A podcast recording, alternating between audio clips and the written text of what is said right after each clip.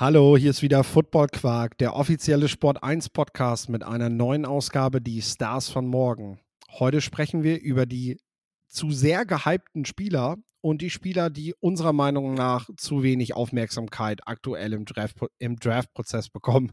Im Draft-Prozess. Viel Spaß damit.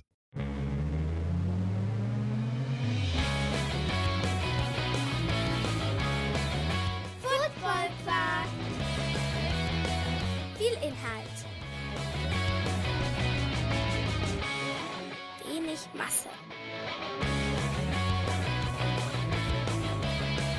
Moin Lorenz, du bist natürlich auch wieder am Start. Wie geht's dir?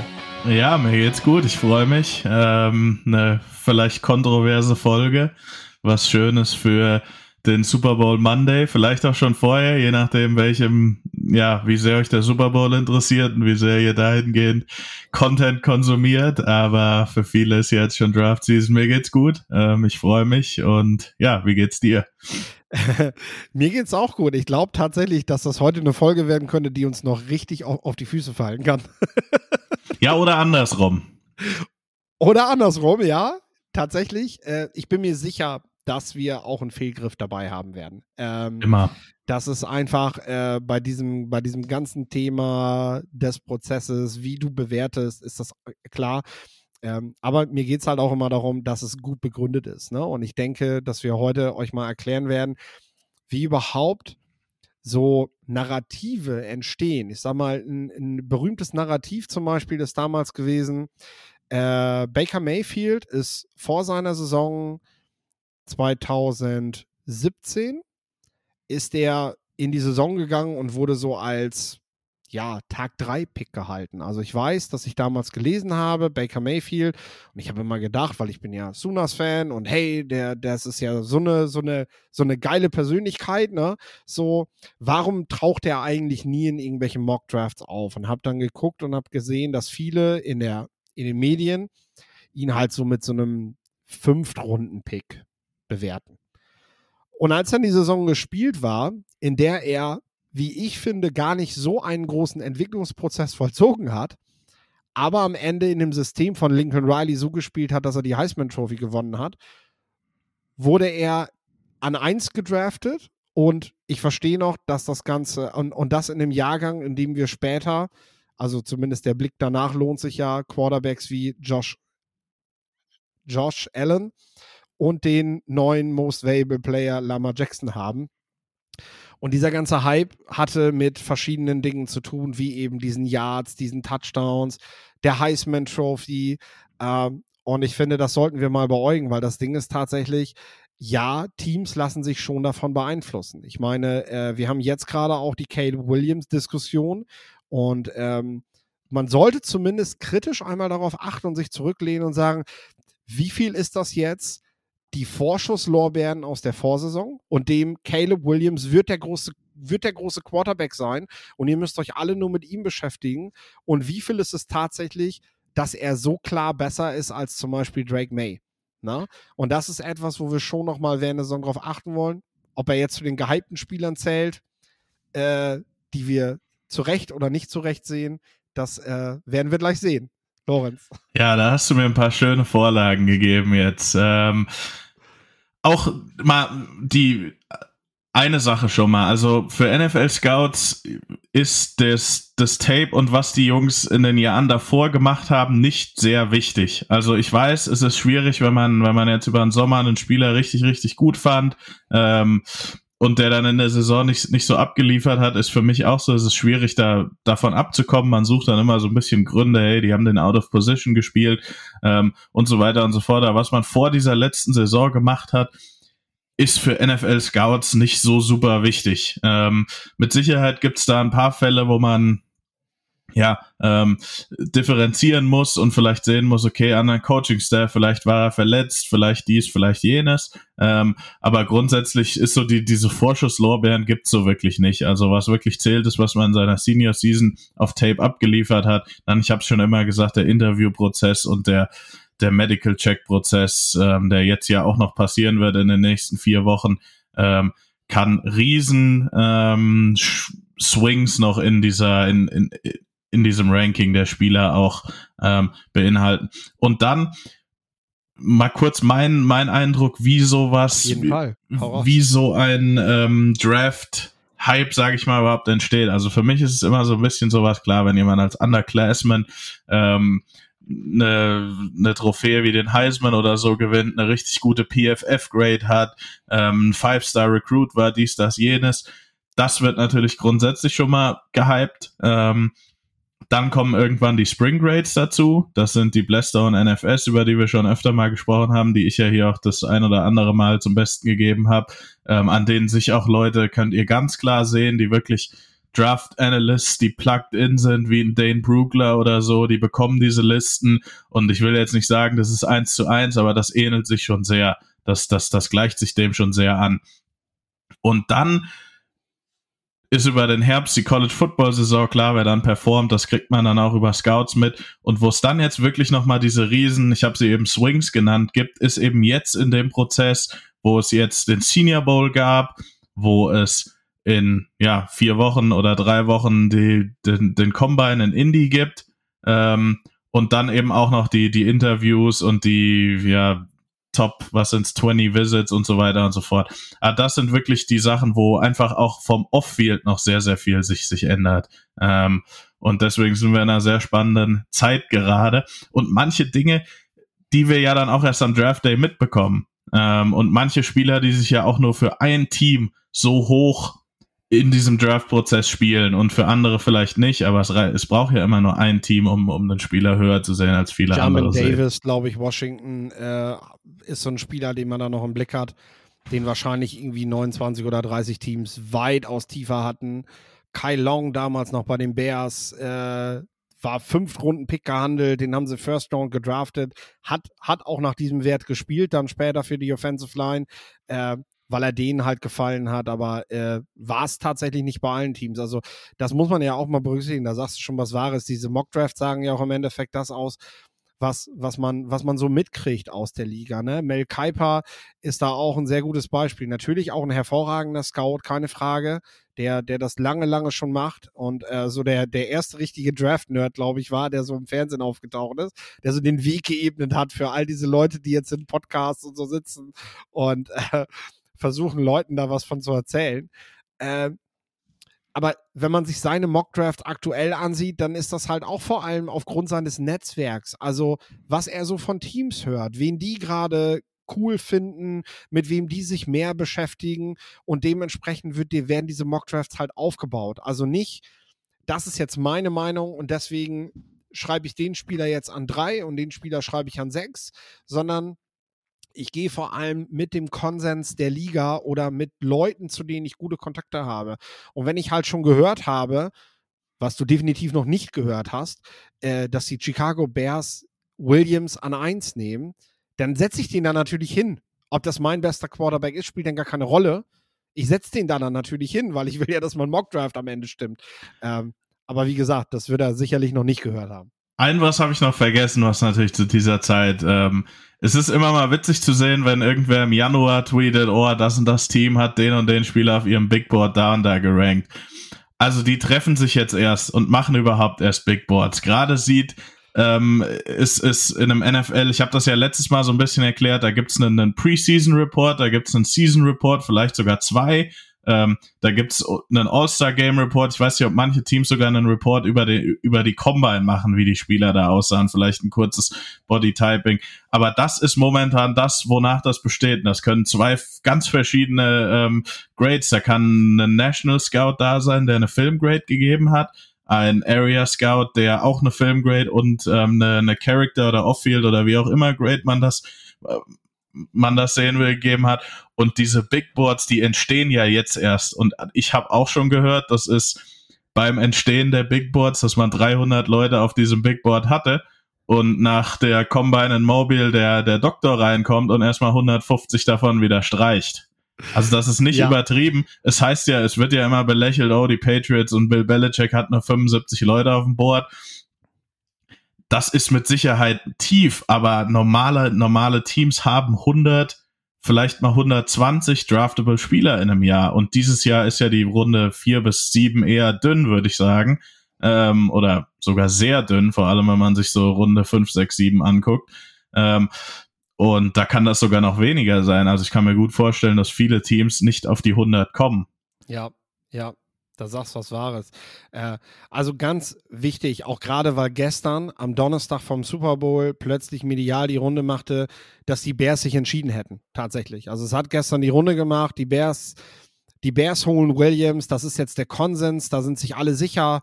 Äh, da versucht ein Journalist halt genau dieses Narrativ aufzubauen oder dieses Narrativ, was über das ganze halbe Jahr jetzt schon gebildet wurde, mitzunehmen und hofft halt einfach am Ende, dass er recht hat. Und wenn er nicht recht hat, dann wird sich ja eh niemand mehr dran, dran erinnern. Das Ding ist, wenn sowas geschrieben wird, dann, dann so läuft es heutzutage halt in den Online-Medien, dann wird sowas direkt von allen veröffentlicht. Also das wird kopiert, diese Aussage wird genommen, zitiert und gesagt, ja, jemand hat gesagt, die Bears haben sich entschieden und damit, damit sind sie raus aus der Nummer, haben aber eben ganz viel Clickbait äh, geschaffen, wo die Leute draufgehen.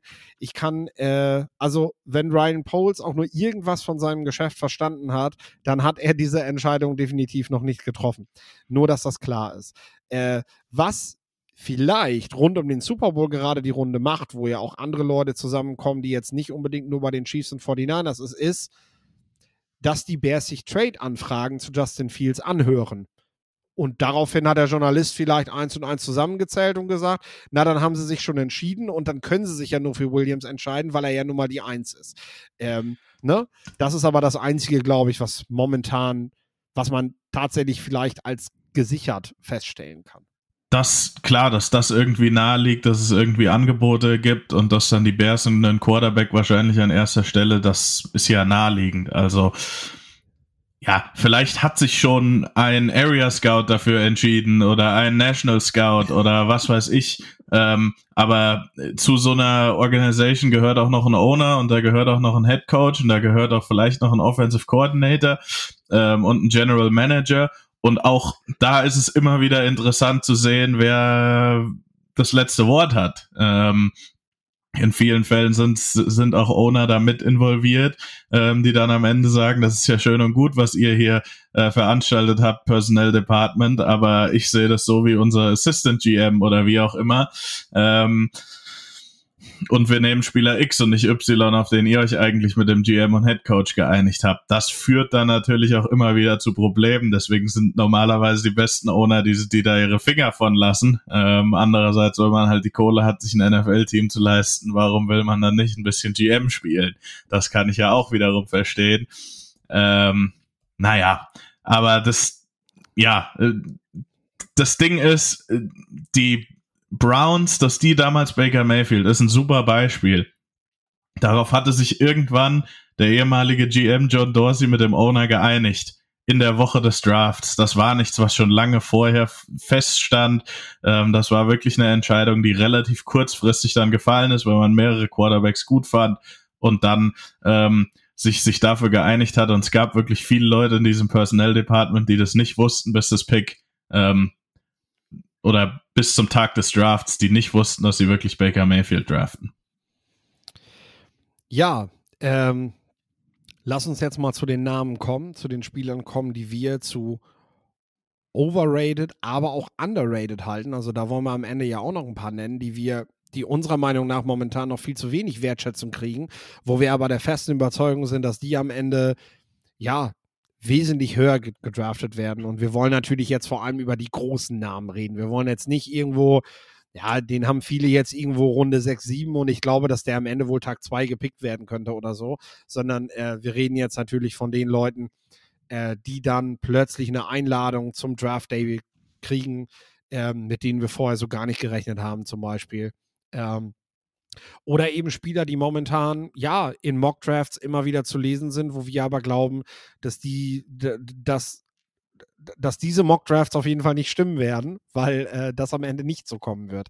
Ähm, wer ist denn so dein erster, dein erster Kandidat? Jetzt hau mal einen raus. Ja, ähm, dann fange ich mal an bei Overrated mit Penn State Outside Linebacker Edge Rusher Chop Robinson. Ähm, warum? Den sehe ich immer wieder in den Top 20, den sehe ich immer wieder immer wieder höre. Ich habe gerade schon Outside Linebacker gesagt, das hat einen riesen Grund. Ähm, Job Robinson fehlt meiner Meinung nach viel Size, das werden wir am Combine sehen, Länge auch, das sieht man auch immer wieder auf Tape. Er ist ein sehr explosiver Pass-Rusher und er hat einen sehr guten Outside-Track-Rush. Aber die Fragen, die ich bei Job Robinson habe, wegen dieser limitierten Size und Größe, die er hat, weiß ich nicht, ob er ein Every-Down-Spieler ist. Für viele Defenses mit Sicherheit nicht. Und da kommen wir zum zweiten Punkt, warum ich ähm, bei, bei Job Robinson einfach ein bisschen tiefer bin. In welchen Defenses ist der ein Fit? Also du musst eigentlich wirklich viel mit Stand-Up-Rushern machen, ähm, als in, in einer 3-4 im Endeffekt. Ähm, und selbst dann ist das niemand, den ich First and Ten unbedingt auf dem Feld haben will. Mit Sicherheit ist es eine Passing League. Mit Sicherheit ist diese, in Anführungszeichen, Designated Pass Rusher Rolle eine Rolle, die viel auf dem Feld ist, die auch in der Rotation viel ziehen kann. Aber ein Top 20 Pick für einen Rollenspieler, ja, ähm, bin ich mir nicht so sicher, ob wir das wirklich sehen werden. Und in dem, was er macht, ist Chop Robinson ein sehr guter Spieler. Aber ich glaube einfach, dass es dass viele Teams ihn sehen werden und sagen werden, okay, das ist für uns eine Day-Two-Value, das ist jemand, der uns hilft, das ist jemand, wir brauchen Pass-Rush, wir brauchen am Third and Long und Third and Medium jemand, der, der, der an den Quarterback rankommt. Aber ich glaube, dass viele Teams ihn halt nicht als Every-Down-Spieler sehen werden, dass viele Teams auch einfach sagen werden, der passt nicht in unsere Defense. Wo stellen wir denn hin? Nur um das ins Verhältnis zu setzen, und das ist keine Front gegen einen dieser Draft-Experten, die wir in den, denen wir auch in den, in den Medien folgen. Äh, das haben wir, glaube ich, gerade schon mal klargestellt, oder ich habe das zumindest klargestellt. Ähm, die, die nehmen jetzt auch diese, die Informationen, die sie von Teams haben. Und äh, der Kontext einmal, Mel Kiper hat ihn in seinem letzten Mock-Draft äh, an 26 bei den Tampa Bay Buccaneers.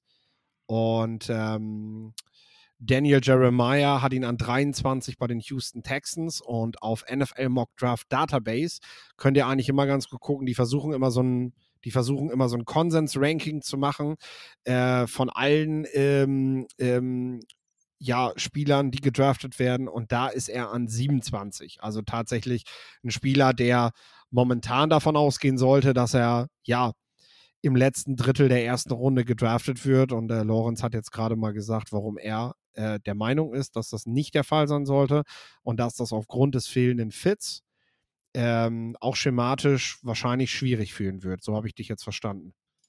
Genau. Ja. Ähm, ich möchte mal weitermachen mit äh, einem meiner Lieblinge. Ähm, und zwar ist das Jaden Daniels. Äh, da bin ich eigentlich genau beim, beim Thema mit Baker Mayfield. Deswegen habe ich mir auch so ein bisschen die Vorlage selber geschaffen damit, weil ich die Situation tatsächlich vergleichbar finde, obwohl Jaden Daniels zumindest ähm, vor der Saison keine, keine Fünftrunden-Bewertung hatte. Also das muss man schon fairerweise sagen. Sondern ähm, eine Viertrunden. genau.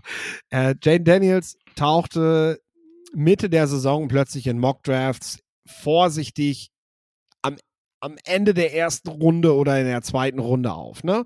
Muss man mal sagen. Also da fingen Teams an, sich mit ihm zu beschäftigen. Und als er dann die Heisman Trophy gewonnen hat, da wurde plötzlich medial sogar darüber diskutiert, ob er Caleb Williams vom Thron stoßen kann. So. Äh, dabei hat der, hat er nichts anderes gemacht auf dem Feld in dieser Zeit. Jane Daniels ist in meinen Augen, und wir werden ja, wenn wir über die Quarterback-Rankings in ein paar Wochen sprechen, das wird rund um den Combine sein, dass wir die Quarterbacks dran haben, laut unserer Planung. Ähm, der ist in ganz vielen Dingen ist der sehr solide. Und äh, das heißt überhaupt, also das ist jetzt überhaupt keine Kritik an dem, an dem Spieler. Und Jane Daniels kann nichts dafür, dass er gerade in, in, in diesem Bereich gehandelt wird. Und äh, er kann auch nichts dafür, dass er eventuell dort nachher gedraftet wird. Also äh, oft werden ja Spieler irgendwie dafür verurteilt, dass sie am Ende basten. Manchmal können die da ja gar nichts, also die können ja nichts dafür, dass die an der Stelle früh gezogen werden. So. Zu Jaden Daniels muss man sagen, warum, warum das eigentlich recht gut zu begründen ist, warum er diesen Hype, der einmal kurz in Worte gefasst, der so ist, dass ähm, dass ihn Mel Kiper momentan in seinem Mockdraft an zwei hat bei den Washington Commanders, Daniel Jeremiah an drei bei den New England Patriots und auch im Consensus-Ranking ist er an drei. Das ist halt, ja, also teilweise landet er sogar vor Drake May, müssen wir dazu sagen. Und wie gesagt, für einen Quarterback, der in vielen Dingen solide ist, der für mich so eine, so eine Version von Colin Kaepernick ist, so, äh, um jetzt mal so Vergleiche ranzuziehen, so, der ist nicht super schnell, also der hat keine Justin Field Schnelligkeit, aber der kann sich bewegen, der hat einen ordentlichen Arm, aber jetzt auch keinen, wo er dich komplett mit raushaut, ne? Und für mich, also ich fühle mich an diese äh, schon, schon, schon, schon coole Spielweise, die auch sehr elektrisierend sein kann, ähm, von dem Kaepernick halt, halt zurück, die aber am Ende eben ja nicht mehr als solide gewesen ist. Und ich finde, diesen Draftspot, den man ihm zwischendurch mal so in der zweiten Runde zugeteilt hat, der ist auch völlig gerechtfertigt. Äh, aber aufgrund der Heisman Trophy und einer anderen Geschichte, ich weiß gar nicht, ob du das überhaupt weißt. Weißt du, wer ihn damals an die Arizona State rekrutiert hat? Ha, ja. nee. Das war Antonio Pierce. Ah. Und der ist heute Head Coach der Las Macht Vegas Sinn. Raiders. Der war damals Und- DC bei Arizona State. Ja. Und die Raiders sind in den Top 4 im Draft, brauchen einen Quarterback oder möchten vielleicht einen neuen Quarterback haben. Sagen wir mal so, ob sie einen brauchen, liegt ja an ihrer Bewertung von Aiden O'Connell. Ähm, aber sie können sich das, glaube ich, vorstellen. Und schon, schon hast du ja eins und eins zusammengezählt und kommst auf eine gute Bewertung. Top 4 würde er gehen, weil ich meine, wenn der den damals schon für den besten Quarterback seines Jahrgangs gehalten hat oder für einen verdammt guten, warum soll, warum soll Antonio Pierce dem nicht nochmal verfallen? Ne? Und das ist eine gute Story, das kann man gut zusammenschreiben. Äh, insgesamt muss man natürlich aber bedenken, dass Jaden Daniels auch irgendwann von der Arizona State transferiert ist an die LSU und ähm, dass ähm, ja, dass Pierce diese Entscheidung bei den Raiders als neuer Head Coach, der eine, der zuvor eine Co, also der vorher eine In Interimslösung gewesen ist, dass der diese Entscheidung garantiert nicht alleine trifft, wer jetzt zukünftig Quarterback bei den Raiders spielen wird. Also äh, das, das muss man halt alles, vor allem, ich glaube, der kommt ähm, am Ende dann sogar noch aus dem Defense-Bereich, hat aber eben damals eben als äh, Recruiter und als Chef Recruiter bei den äh, Sun Devils gearbeitet.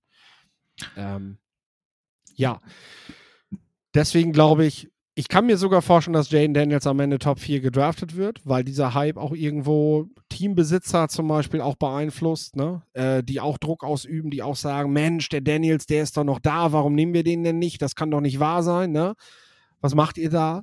Ähm, aber dass das, glaube ich, nicht gerechtfertigt ist und er am Ende Probleme haben wird. Und das ist dann halt der Malus, den Quarterbacks, die so früh, die, die, die zu hoch gedraftet werden, halt oft bekommen. Die Erwartungen sind so hoch an solche Quarterbacks, dass sie sie oft nicht erfüllen können. Also, ähm, ähm, Mac Jones zum Beispiel ist im Prinzip an einer für ihn, glaube ich, passenden Stelle gedraftet worden. Der ist nicht, äh, der, der, ähm, für den hat niemand vorgetradet. Der ist Mitte der ersten Runde geholt worden von einem Team, was eine Idee hatte. Und er hat solide bisher gespielt. Ne? Sicherlich möchte man da noch mehr sehen. Aber das ist sowas, wo du so einen Draftspot gerechtfertigen kannst. Äh, oder jetzt eben auch, dass ein Will Levis in die zweite Runde gefallen ist. Das hilft ihm ja eher, als dass er teilweise wurde er zu diesem Zeitpunkt, über den wir jetzt gerade reden, stand Will Levis auf Platz 1 in, in, in, in hochrangigen Mockdrafts letztes Jahr. Und ich glaube, das hätte ihm nicht gut getan, wenn er da gezogen worden wäre. Und Jane Daniels ist so ein Spieler, Heisman Trophy Hype dahingestellt. Ich glaube, für ihn wäre es besser, wenn er nicht in diesem Spot gedraftet wird. Auch wenn die Patriots, glaube ich, eine gute Franchise sind. Ich glaube, ähm, es ist immer so leicht gesagt, das Team braucht einen Quarterback, das heißt, die nehmen einfach den nächsten Quarterback auf dem Board. Ähm, so sieht's in der Realität nicht aus. Das ist auch so unser jährliches Thema hier im Podcast, äh, dass man schon wirklich, um einen Quarterback so früh zu draften, den sehr, sehr hoch gegradet haben muss und in den auch wirklich glauben muss. Also man nimmt nicht einfach nur einen Quarterback, weil man einen Quarterback braucht und sonst ist ja alles andere egal. Ähm, das ist mal das eine, das gilt für die Position generell. Da finde ich auch, wird dieser Draft sehr, sehr interessant, weil ich finde von eins bis vier und ich zähle da jetzt bewusst JJ McCarthy mit rein in die Gruppe, weil ich glaube, von allem, was man gerade so hört, die NFL den, den höher sieht, als wir das vielleicht tun. Ähm, da können wir dann auch noch mal länger drüber sprechen. Äh, das zeichnet sich ja gerade so ein bisschen ab. Ähm, und ja, ich finde aber diese Spots sind relativ offen. Ich habe Jaden Daniels tatsächlich auch bei mir auf der Liste. Ich finde, wir arbeiten halt bei ihm mit drei Monaten richtig gut im Football. Ähm, bei der LSU mit einem super Supporting ähm, Cast fürs College Level mit einer richtig starken Offensive Line, der auch gute Throws gemacht hat. Ähm, finde auch eine gewisse Reife dann jetzt endlich mal gezeigt hat, wenn man das so sagen darf.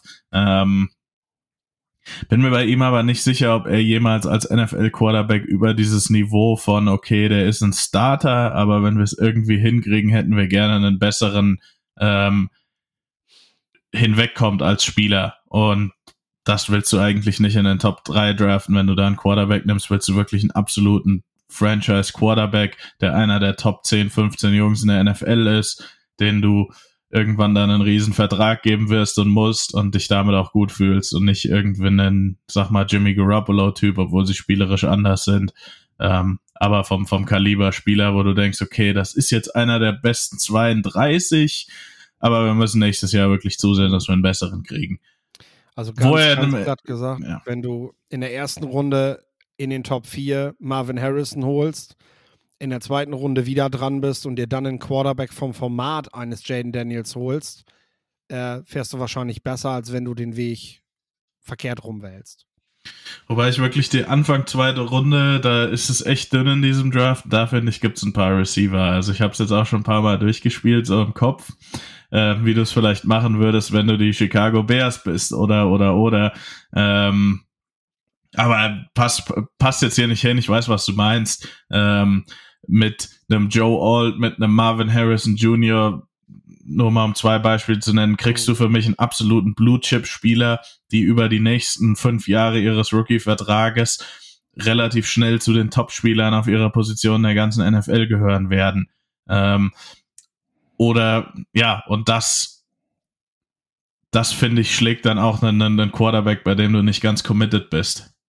Ja, ich glaube über Draft-Strategien und so, das kommt ja dann auch tatsächlich für die Teams. Am Ende, wenn die Big Boards gestaltet sind, ähm, ist das ja nochmal ein Thema, wo du in den letzten zwei Wochen nochmal dran sitzt, äh, wie, wie Boards fallen können, wie du darauf reagieren willst, wie du Trades vorbereiten kannst, auch mit Teams, ähm, ähm, die du vielleicht in Draft machst. Ne? Äh, das sind ja so Dinge, die stehen dann nochmal an. Hast du noch einen Spieler, weil Jane Daniels hatten wir jetzt beide, das ist gut so. Ähm, hast du noch einen Spieler, den du, den du da mit in die Kategorie overrated oder zu sehr gehypt reinpacken würdest? Ich habe noch zwei. Ich würde einen kurz anreißen und über einen ein bisschen länger ja. sprechen. Ähm, ich fange an, kurz anreißen. Wir bleiben bei LSU Wide Receiver Malik Neighbors. Ähm, Sehe ich immer wieder jetzt manchmal teilweise sogar besser als Marvin Harrison. Gehe ich überhaupt nicht mit. Einmal, weil ich Marvin Harrison ähm, einfach überragend finde. Ich habe ihn ja damals hier sogar als Heisman ähm, gehypt. Ähm, Malik Neighbors für mich ein guter Deep Thread. Speed finde ich sehr gut. Der trackt den Ball sehr gut. Der ist in dieser Deep und Intermediate Area ein guter Route Runner. Ähm, ist für mich so auf der schon auch teilweise ein, ein Roleplayer in einem NFL-Scheme. Also für mich ist Marvin Harris ein absoluter Alpha-Receiver-Typ wie Julio Jones damals, der einfach alles kann. Ähm, Malik Neighbors für mich eher so ein bisschen Deep Threat, wenn du da nochmal einen einen Slot-Receiver dazu hast, nochmal einen Big Body X-Receiver, ähm, dann kannst du Malik Neighbors in so eine Offense richtig gut einbinden und dann kann er auch sehr, sehr produktiv sein. Dieser Speed ist extrem wertvoll in der NFL. Ähm, ich finde, es gibt aber andere Receiver, auch Rome Odunze zählt da so ein bisschen rein, die einfach nochmal mehr well-rounded sind, die nochmal mehr Dinge machen können und die auch, wenn sich eine Defense auf sie fokussiert, Plays machen werden. Und die ich, ich auch nicht, die ich auch nicht Top 6 draften würde, so wie laut Mel Kiper, Daniel Jeremiah und auch der Konsens ihn gerade alle zu den New York Giants an 6 packen. Malik Neighbors. Ist mir ein bisschen zu hoch. Ist mir echt ein bisschen zu hoch. Ähm, wenn du eine Offense hast, wo du sagst, boah, wir brauchen dieses Speed Thread irgendwo Mitte, Ende der ersten Runde, ähm, dann finde ich, kann man das sehr gut sehen. Aber ich finde jetzt seinen Impact vielleicht nicht wahnsinnig krasser als zum Beispiel einem Lad McConkey, ähm, der ja wesentlich später gehandelt wird. Mit ja. Sicherheit ist ein Labors ein etwas besserer Spieler, aber ich finde jetzt wirklich den, den Unterschied nicht so krass. Und da hast du ja wirklich so ein bisschen diese, wenn, wenn, wenn man nach diesem Deep Thread Z-Typ geht, da hast du Neighbors, Lad McConkey, dann vielleicht ein bisschen später noch einen Roman Wilson, Troy Franklin. Und da machst du dir dann wirklich Gedanken, was du gerade gesagt hast. Nimmst du jetzt eine andere Position höher und gehst dann in der zweiten Runde genau. ähm, und holst dir immer noch diesen, diesen Spieler, der dieses Skillset mitbringt. Und dann habe ich noch, das sollte jetzt die kurze Version sein, ähm, deswegen halte ich es jetzt zum nächsten auch ein bisschen kürzer, mit Ennis Rakestraw von der Missouri, dem Cornerback, sehe ich's nicht. Also der ist technisch sehr, sehr gut und ja. das mag den ein oder anderen ja, ähm, dazu bringen, ihn sehr zu hypen. Ich glaube, er wird bei der Combine danach ein bisschen abfallen, irgendwo in die spätere zweite Runde fallen. Ich sehe ihn jetzt immer wieder in der ersten Runde. Ich finde ihn ein bisschen stiff. Ihm fehlt auch Size. Er ist, glaube ich, gelistet bei 175. Er war jetzt nicht beim Senior Bowl, was auch ein bisschen komisch war. Ich, mhm. Aber ich glaube, er war verletzt. Ähm, ähm, auf, auf, auf jeden Fall war er dann nicht mehr auf dem Roster, obwohl sie ihn announced hatten. Ich finde, er ist jetzt auch kein Superathlet und vor allem mit dieser Size, die ihm fehlt, ähm, ja, äh, finde find ich es bisschen schwierig in der ersten Runde zu sehen. Die Commanders haben sich ja jetzt mit Emmanuel Forbes, den ich auch noch nicht abschreiben will, aber der nochmal deutlich besseres Tape hatte und auch nochmal athletischer war als Ennis Rakestar mit einem undersized Corner ein bisschen, ja, schon Miss gehabt. Also Emmanuel Forbes hatte ja durchaus seine Probleme dieses Jahr und ich glaube, das wird auch wieder so ein bisschen von der Size abschrecken und bei Emmanuel Forbes müssen wir uns nicht, nichts vormachen. Das war ein super explosiver Athlet, der sehr, sehr starke Ballskills am College auch hatte. Und Rakestraw, bisschen anderer Spieler. Wie gesagt, technisch ist er gut, der hat gute Augen, aber erste Runde ist mir, ist mir zu viel für ihn.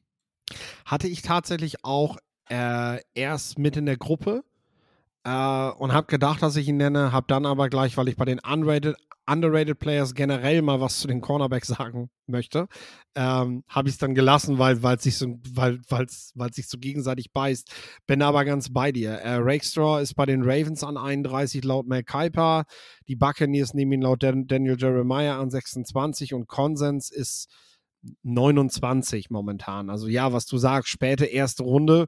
Und ähm, ich glaube, und da werde ich, werde ich wenn ich, wenn ich gleich zu den underrated-Spielern rübergehe, ich glaube einfach, dass auch diese Cornerback-Klasse einfach zu gut ist, ähm, als dass du einen Rake Straw in der ersten Runde nehmen musst. Ich meine, wir erleben das jedes Jahr und wir haben auch, äh, ich finde dieses Video immer noch geil, wo die, äh, wo die Vikings ihr Glück nicht fassen können, dass die Eagles Jalen Rager vor denen draften. Ne? So, äh, wir erleben sowas jedes Jahr. Und vielleicht ist Rakestraw genau dieser Cornerback, der jedes Team, was am Ende der ersten Runde noch einen Cornerback haben will, in Verzückung bringt, dass ein anderes Team vorher auch einen Cornerback braucht und Rakestraw nimmt. Äh, und die alle denken, yes, geil, wir kriegen, wir kriegen, wir kriegen noch Quinion Mitchell, sauber, ne? So, äh, aber äh, das, ähm, ja, das ist auf jeden Fall ganz wichtig. Rakestraw äh, gehört für mich auch mit in diese Liste. Und ich würde jetzt das abschließen damit, dass ich sagen möchte, weil ähm, mittlerweile wird Fantasy Football äh, bestimmt ja mittlerweile äh, ganz viel in, in den Football-Medien äh, was, was dort gebaut wird und äh, was man dort braucht und was man dort gerne hätte. Mittlerweile spielen Spieler gut Football in der National Football League, wenn sie gute Fantasy-Zahlen auflegen, hat man so das Gefühl. Und wenn sie das nicht tun, dann, dann sind sie halt auch nichts. Ähm, und ich möchte einfach nur an der Stelle mal sagen, äh, diese Running Back-Klasse ist nicht gut. So. Und lasst euch auch nicht von Fantasy-Leuten, die, die jetzt Content liefern müssen in den nächsten drei Monaten zum Draft und vorwiegend über die Skill, über die Skill Positions, Quarterback, Wide Receiver, Tight End, Running Back reden werden. Lasst euch von denen nicht einreden, dass unter den namhaften Running Backs, ich bin jetzt auch noch nicht in der Tiefe an Stellen vorgedrungen, wo plötzlich so ein so ein Sleeper, ehemaliger Wide Receiver oder von der Small School oder so jemand ist, der, der doch so überraschen könnte. Ähm, Lasst euch aber bitte nicht einreden, dass Braylon Allen oder auch Blake Corum oder so zukünftige Leadbacks in der National Football League sind, die äh, 170 bis 250 Touches haben im Spiel. Äh, das sind in meinen Augen alles Rollenspieler, die ihre Daseinsberechtigung in dieser Liga haben werden. Äh, Gerade ein Spieler wie Blake Corum, ähm, die aber am Ende wahrscheinlich ein Value bringen aller Samaji Pirine oder so, der auch ein guter, guter College Na, ein bisschen mehr ist. schon. Ja, gut.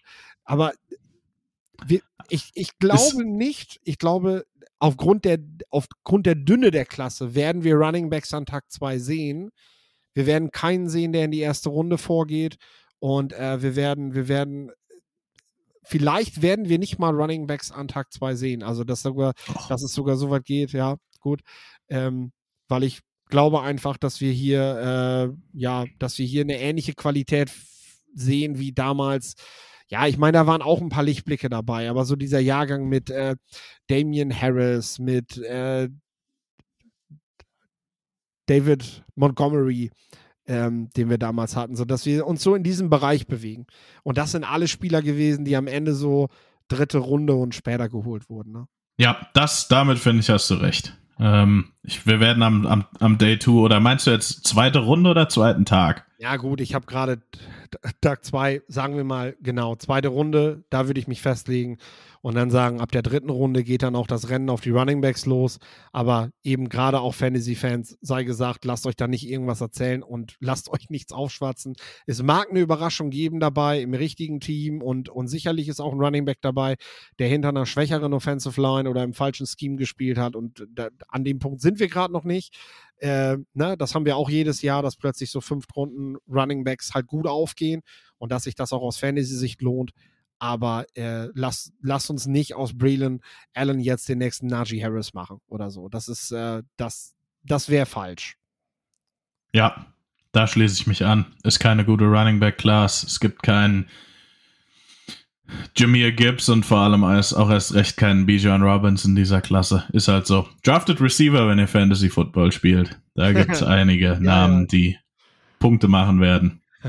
Genau, genau. Ich wollte es halt einfach nur mal so mit reinbringen, weil ich denke, ja klar, wir haben auch in Mockdrafts, First Round Mockdrafts eh keine Running Backs gerade. Ich weiß aber einfach, dass diese Fantasy-Bubble so, so mächtig geworden ist mittlerweile, dass es, dass es da noch was geben wird. Da kommt demnächst was. Und äh, ich, ich fahre jetzt quasi der Welle voraus. so, äh, dann haben wir underrated Players. Wir haben Spieler, die unserer Meinung nach zu wenig Hype erfahren und ich glaube, ein Stück weit haben wir einige auch schon letzte Woche, als wir die Senior Bowl Folge gemacht haben, thematisiert. Das war zumindest, das ist mir aufgefallen, als ich die Folge vorbereitet habe. Da ich so überlegt, so, ja, rede ich jetzt nochmal über den oder lasse ich den aus? Aber ich denke, ey, ganz ehrlich, es lass doch drüber reden. Also, äh, wenn man, wenn die bisher so wenig Hype bekommen haben, dann äh, darf man sie jetzt auch zwei Folgen nacheinander mal erwähnen. Aber ich bin gespannt, wer dein erster ist, den du, den du auf dem Schirm hast. Ist witzig, weil ich hatte genau dasselbe und ich habe dann wirklich zum Beispiel über Malachi Corley wollte ich nochmal sprechen, mache ich jetzt hier nochmal kurz, ja. ähm, den ich irgendwo in der dritten Runde sehe. Der Junge kommt nicht aus den Top 50. Wir haben uns eben, ähm, wir, wir haben eben so ein bisschen drüber gesprochen, hey Receiver, bekommst du das Skillset, vielleicht natürlich ein bisschen schlechteren Spieler auch noch später. Malachi Corley gibt's in diesem Draft nur einmal. Also diesen Spieler mit dieser Run-After-Catch-Ability, ähm, da kriegst du nichts ähnliches später. Und wenn ein Team wie die 49ers in der späten ersten Runde sagen, wir hätten gern noch so einen zweiten Debo, ähm, dann werden die den da nehmen. Und ich kann mir echt vorstellen, dass dieser Spieler vielleicht, gut, die Packers haben jetzt viele junge Receiver, aber ein Team, was diesen Debo Samuel-Typ Spieler wirklich haben will, ähm, könnte mir wirklich vorstellen, dass Malachi Corley irgendwo in die späte erste Runde rutscht. Aber eigen, meine eigentliche Liste, und ich habe eben gelogen, ich habe nämlich fünf Spieler, nicht nur vier. Ja, aber ja? warte kurz, weil äh, du hast, du hast, eigentlich hast du mit Corley äh, das, das perfekte Beispiel dafür, warum Spieler underrated in den Draft gehen. Weil, das wollen wir ja auch mal sagen, woran liegt es denn eigentlich, dass Spieler nicht die Aufmerksamkeit bekommen, die sie eigentlich verdient haben. Äh, ein gutes Beispiel dafür aus der Vergangenheit, das ist so was, woran ich mich noch erinnern kann. Äh, 2014 war das Mac, Khalil Mack, der am Ende dann an Nummer 5 gedraftet wurde. Der ist aber aufgrund dieses fehlenden Hypes, der, der, der in so einer Bugwelle vor ihm her, ich bin heute beim Wasser, vielleicht weil es gerade regnet draußen, ähm, vor ihm hergetrieben ist, hat es halt nicht mehr auf, die absolut, auf den absoluten Topplatz geschafft, obwohl der ja einfach überragend ist. Ne? Und jeder auch sagte so, ey, das kann nicht sein. Und was Mac halt war, Mac hat als Zwei-Sterne-Rekrut, das heißt eigentlich null, also der hat, der hat einfach gar keine richtige Bewertung gehabt im Recruiting damals. Ähm, dasselbe gilt für Malachi Corley, der, äh, der ist mit, äh, 75 Kilo gelistet worden, als der ans College kam. Äh, zwei Sterne-Rekrut, halt auch überhaupt keine Wahrnehmung gehabt. Ähm, und solche Spieler, wir dürfen das nicht vergessen, äh, die, die Spieler, die werden ab dem Moment, die werden ab der Highschool, werden die gescoutet. Und Spieler, die dort bereits als Top 3 Quarterbacks des Landes und so gelistet werden, die, die werden halt auch immer weiter beobachtet und von denen erwartet man, Spencer Rattler, ne, zum Beispiel, dass es ja irgendwann mal, irgendwann mal dann passieren muss, ne? Aber Malaki Corley ist halt einfach bei niemandem auf dem Radar gewesen. Der ist Western Kentucky als Cornerback, habe ich gerade noch gesehen, rekrutiert worden. Ähm, hat jetzt Wide Receiver gespielt und jetzt fangen Teams an, ja, dann, dann siehst du irgendwann mal Statlines, du siehst zufällig ein Spiel von, du schaust dir ein Spiel von Western Kentucky an, aber nicht wegen ihm, sondern weil du vielleicht den Quarterback nochmal sehen willst und äh, siehst dann, oh, warte mal, ne? Und dann dann kommt plötzlich das Ganze in, in Bewegung. Und ich finde, Corley ist ein, ist ein perfektes Beispiel dafür, für diese Spieler, die, die, die aus guten Gründen, aus guten Gründen äh, keinen Hype erfahren. Und das ist, du spielst an einer kleineren Schule, du bist kein namhafter Recruit gewesen, äh, du hast aufgrund des, eines Wechsels dein, deiner Position ähm, hast du sowieso auch einfach nicht die Spielzeit gehabt, um dich zu präsentieren. Ähm, das sind halt Gründe dafür. Ne? Und äh, da brauchen wir nach Europa oder so gar nicht gehen, sondern diese Spieler, die unter dem Radar fliegen, die gibt es halt auch in, in den Vereinigten Staaten, weil man sie äh, in der College-Welt viel, viel zu spät wahrgenommen hat. Und die werden fast immer später gedraftet, als man sie eigentlich draften sollte. Aber bei, bei Corley, ich krieg das ja so ein bisschen mit. Ähm, und das ist wirklich ein, wirklich ein Hype, der sich über Monate immer weiter hochschaukelt und wo ich mir wirklich vorstellen könnte, wie gesagt, ich denke, zweite Runde ist momentan ja, realistisch, aber, aber ich kann mir wirklich vorstellen, dass der auch in der späten ersten geht. Also es würde mich nicht wundern, weil dieser Spielertyp so einzigartig ist und weil dieses Skillset so viele Teams haben wollen. Aber Oder jedes ja Team seinen Debo Samuel haben will. Aber genau, aber das ist ja das Ding. Du präsentierst ihn wie ein Wide Receiver, der nach Marvin Harrison vielleicht der nächste sein sollte, der gedraftet wird. So, aber weil er vorher halt nicht diesen Hype erfahren hat, reden wir von einem, ja, vielleicht schafft das ja in Runde 1, ne?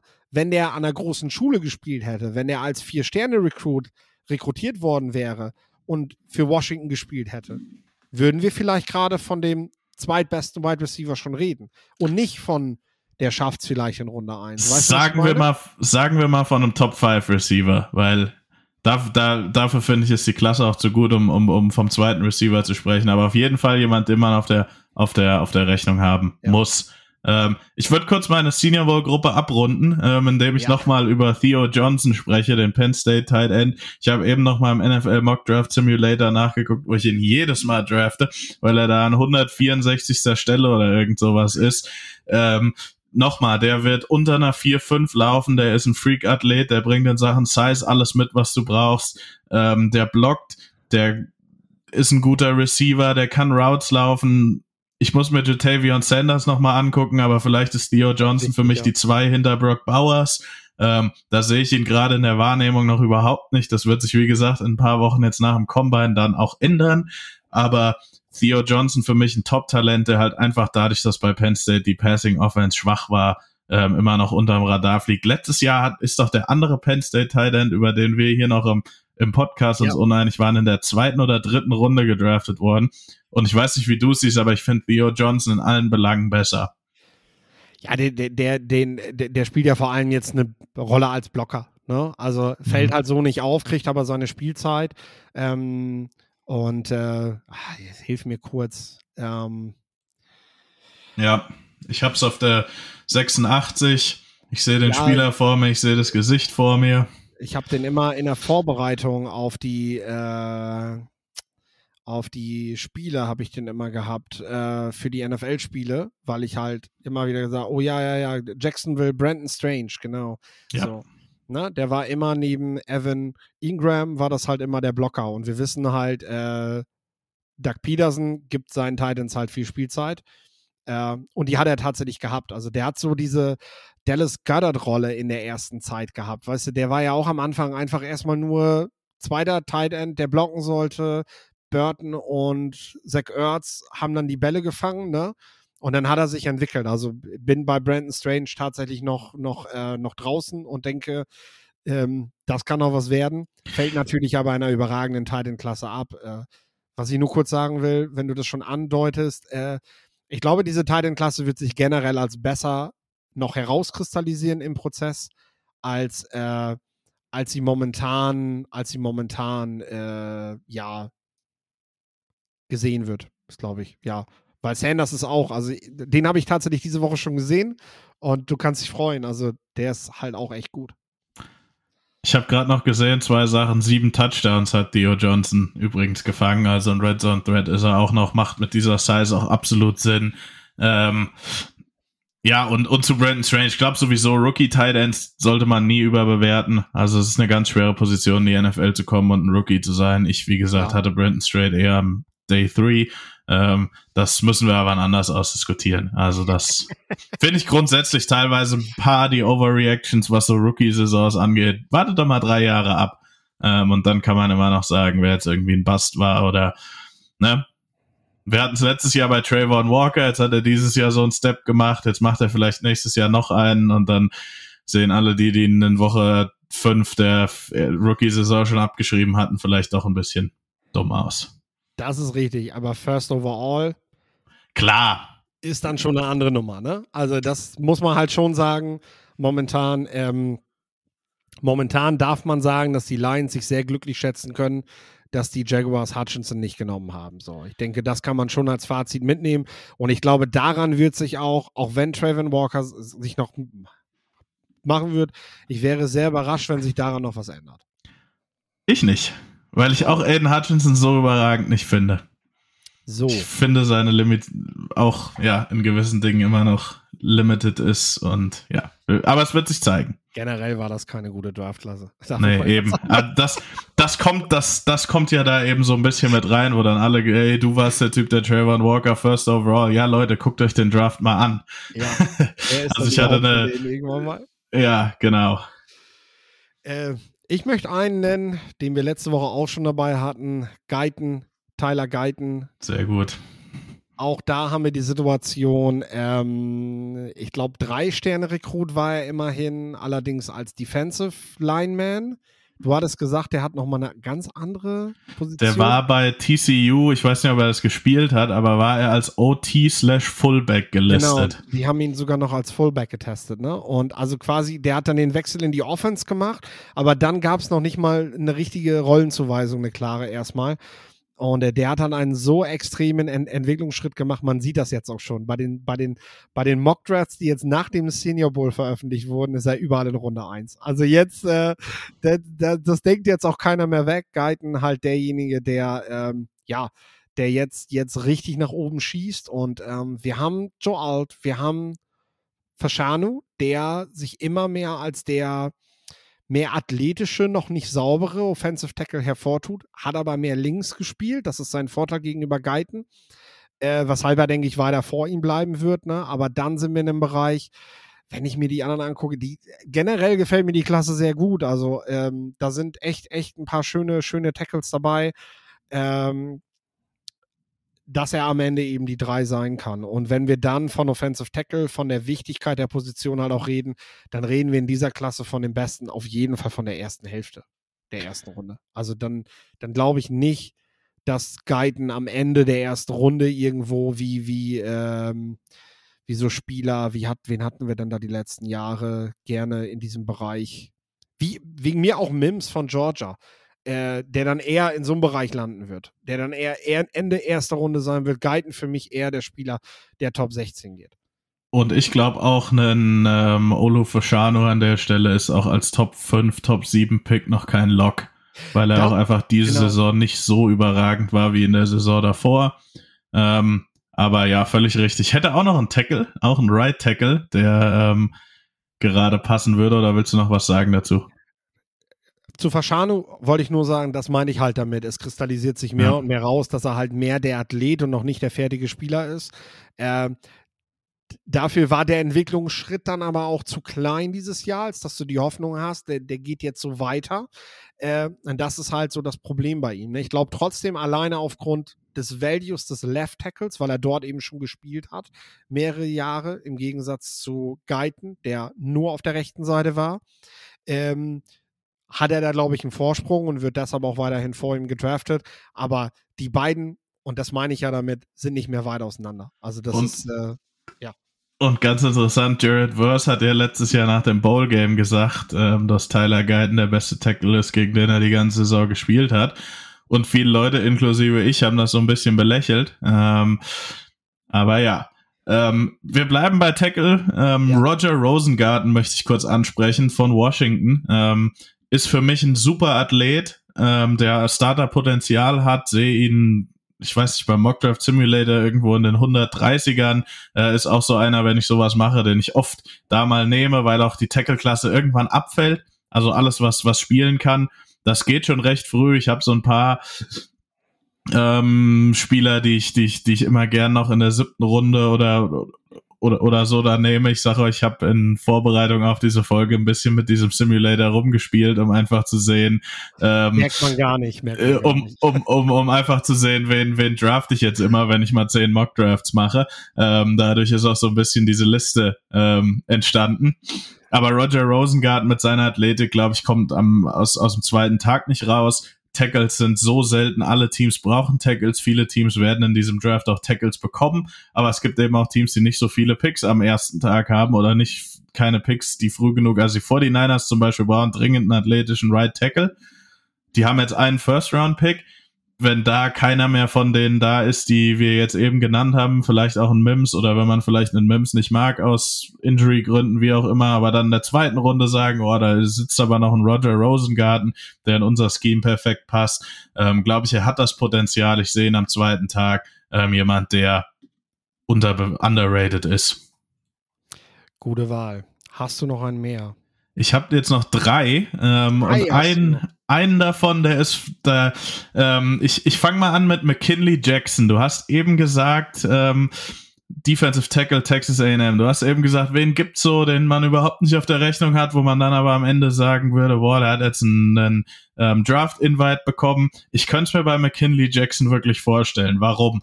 Der hat in der Preseason schon eine mega Grade gehabt ähm, von den Scouting Services war jetzt in der 2022er Saison nicht so krass. Ich fand ihn in der 23er Saison wirklich echt überragend. Der kann den Pass rushen, der ist ein super Run Defender. Ähm, und für mich hat er das Zeug dazu, der Top Defensive Tackle in der Class zu werden. Da sehe ich ihn nirgendwo in oder in, in keinen Mock Draft. So wie gesagt, kann ein Mock Draft Simulator wieder ansprechen. Ich sehe überall Jazan Newton. Ich glaube, McKinley Jackson könnte die NFL ähnlich, wenn nicht sogar noch höher sehen. Ähm, Erst der eine Defensive Tackle und dann der andere Defensive Tackle, den ich ganz kurz ansprechen möchte, ist Keith Randolph von Illinois. Ähm, nicht, weil ich glaube, dass der jetzt so viel höher gedraftet wird, aber weil ich einfach glaube, dass er, dadurch, dass er so ein guter Run-Defender ist, technisch so gut ist, einfach la lange Zeit in der NFL spielen wird. Ähm, der Teammate von, von Johnny Newton, äh, Keith Randolph, ist halt athletisch ein bisschen limitiert, nur ein durchschnittlicher Athlet, ähm, aber jemand, der wenn jetzt ein Team den vielleicht in der vierten Runde draftet und ich weiß, dann werden wir auch nochmal drüber sprechen, aber dann kann sich die Fanbase, glaube ich, sehr glücklich schätzen, weil er einfach ein guter Footballspieler ist. Okay. Und dann habe ich noch Tyrese Knight, den Linebacker von UTEP. Ähm, der auch so ein bisschen da reinkommt. Den glaube ich jetzt nicht, dass der, eine, dass der einen Draft-Invite oder sonst was bekommt, aber der wirklich jetzt so langsam in Rankings, die zumindest über die Top 32 rausgehen, ähm, ja, äh, höher gerankt werden muss. Der Junge ist athletisch, der ist mental sound, was die ähm, Augen angeht, die, die, die Spielinstinkte, das Spielverständnis. Hab jetzt eine Drake Greenlaw Comparison gesehen, die gefällt mir tatsächlich sehr gut, weil man ihn auf jeden Fall mit einem bisschen größeren, mit einem typischeren Mike Linebacker ähm, pairen muss, aber dann als Will, glaube ich auch, was er in Coverage zeigt, ähm, die Range, die er hat, ein richtig guter Fund von Jim Nagy vom Senior Bowl, den ich wirklich auch vor dem Senior Bowl nicht auf der Rechnung hatte, den mir jetzt mal angeguckt habe und ja, bin ein Fan von Tyrese Knight, dem UTEP Linebacker, guter Footballspieler, wie gesagt, kein First Rounder, aber geht so ein bisschen in die Kategorie zweiter Tag. Ähm, und momentan sehe ich ihn halt am tief am dritten und da wird er nicht mehr da sein. Okay, da gebe ich dir recht. Ähm, den äh, den habe ich letzte Woche tatsächlich auch das erste Mal überhaupt wahrgenommen und ähm, habe dazu auch noch überhaupt keine Informationen gehabt. Äh, habe es jetzt aber auch nicht mehr geschafft, da noch, da noch was für zusammenzubringen.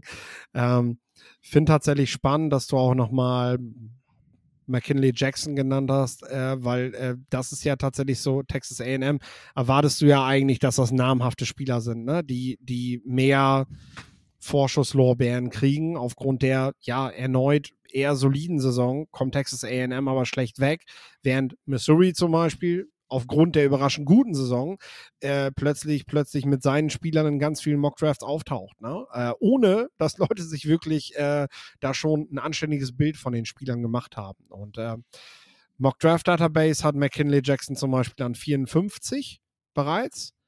Äh, hier reden wir aber eben ja auch davon, dass es ein Konsens äh, äh, Draftboard gibt aus äh, ganz vielen verschiedenen Leuten und äh, da sind wahrscheinlich schon einige dabei, die ihn auf der Rechnung haben. Ähm, auch wenn es ja halt die Großen, die Großen noch nicht sind, ne? Ich habe ihn jetzt tatsächlich noch später als das gesehen. Ähm, teilweise in der dritten Runde oder sogar. Und wie gesagt, wenn der am Ende eine, die überraschende Draft-Einladung oder wenn es einen gäbe aus dieser Klasse, wo man jetzt hier überraschende Draft-Einladung einer von diesen 20, 30 Jungs, die eingeladen wird. Ich könnte es mir bei McKinley Jackson wirklich vorstellen, weil ich glaube, die NFL sieht ihn einfach höher, als wo er gerade gemockt wird. Ja, dann schließe ich es ab. Wir haben die Stunde auch gleich rum. Ähm, ich nenne noch mal wieder, nenne noch wieder die Position. Ähm, nicht den Spieler als solchen, weil ich glaube, momentan haben wir die Situation, wir sind in die Saison reingegangen und hatten äh, auf der Position des Cornerbacks hatten wir Kool-Aid McKinstry und ein paar spannende Corners von den Ohio State Buckeyes, äh, die so die so die namhaften waren, auf die wir schauen wollten. Und äh, Kool-Aid hat ein ordentliches Jahr gehabt. Also ich will jetzt nicht sagen, dass er jetzt zu hoch bewertet wird, wenn man ihn weiterhin irgendwo in der ersten Runde listet oder teilweise in der zweiten, ähm, sondern das passt auch weiterhin, auch wenn er halt jetzt nicht den Sprung gemacht hat, den man gehofft hat. Ähm, und die Buckeyes Corners, ich meine, von den Buckeyes sind im Prinzip alle, alle, Spieler, fast alle guten Spieler wieder zurückgegangen ans College. Äh, die sind da nicht dabei.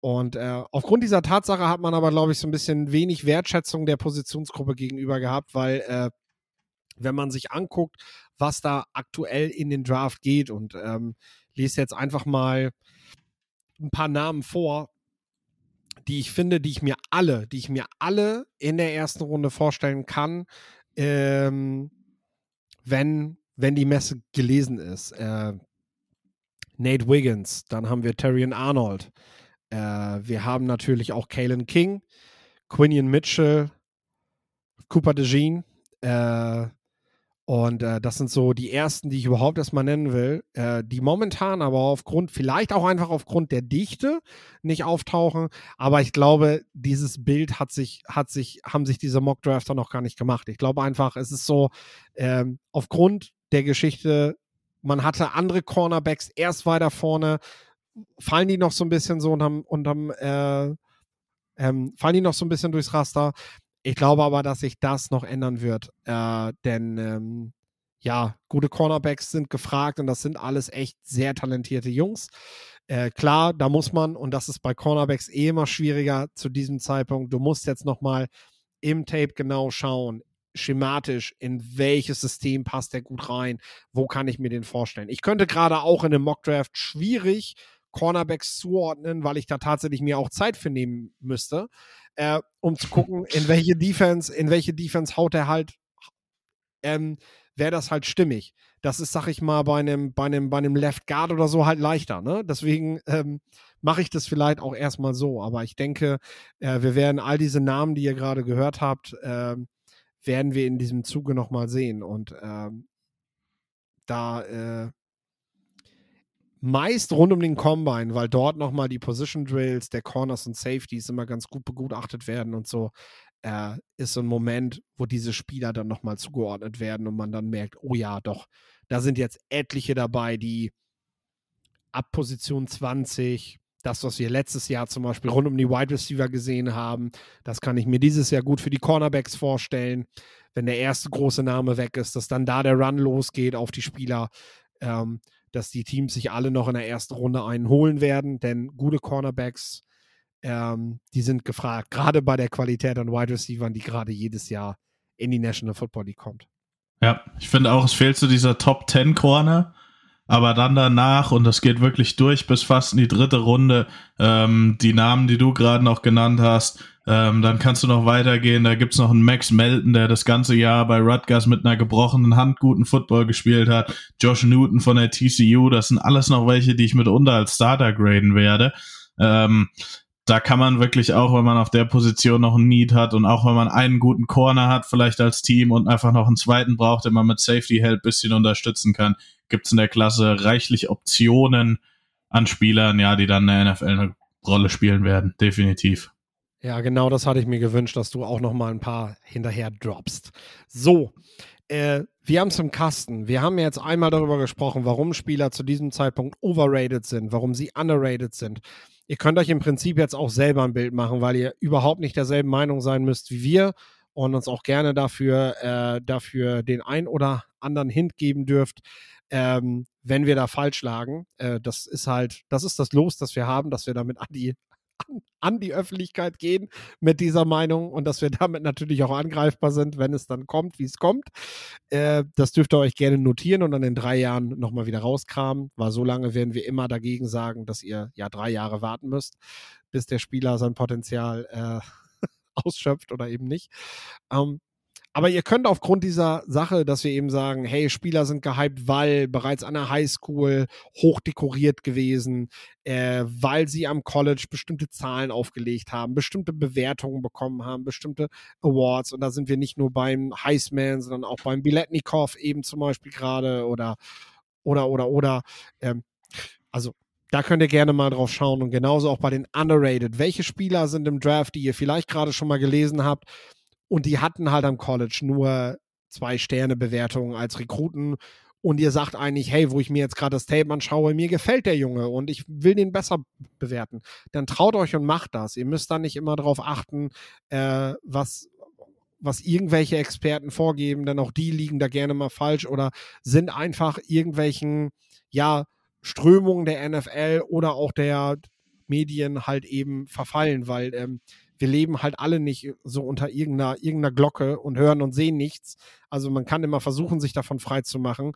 Äh, aber natürlich entstehen Boards und Listen und Bewertungen von Spielern nie äh, so isoliert von allen weiteren Meinungen. Du versuchst das, aber du kannst das gar nicht, weil du halt in diesem Feld auch arbeitest und tätig bist ähm, und natürlich liest und dich auch austauscht mit Leuten, die auch Meinungen und Bilder zu Spielern haben. Alleine, dass wir beide hier im Podcast miteinander reden, wird ja schon die Meinung von uns jeweils zu den Spielern verändern. So hoffe ich zumindest mal, dass wir aus solchen Gesprächen auch rausgehen und so ein bisschen was mitnehmen. Äh, äh, doch, ich gehe davon aus, dass das bei uns beiden der Fall ist. Jo, äh, ich äh, wünsche euch ein schönes Wochenende, ein schönes Super Bowl-Wochenende. Und äh, zu deinem letzten Wort hätte ich auf jeden Fall auch gerne deinen Super Bowl-Tipp den ich fast erahnen kann. Meinen habe ich nämlich im letzten Podcast bei Football Quark, den ihr natürlich noch hören könnt. Schöne Super Bowl-Vorschau habe ich ihn natürlich noch gebracht. Äh, ich gehe mit den Chiefs und jetzt bin ich gespannt, was Lorenz sagt. Auf Wiedersehen von meiner Seite schon mal. Ja, ich, ich muss ja mit den 49ers gehen. Ähm, ich sag 49ers 28, Chiefs 24.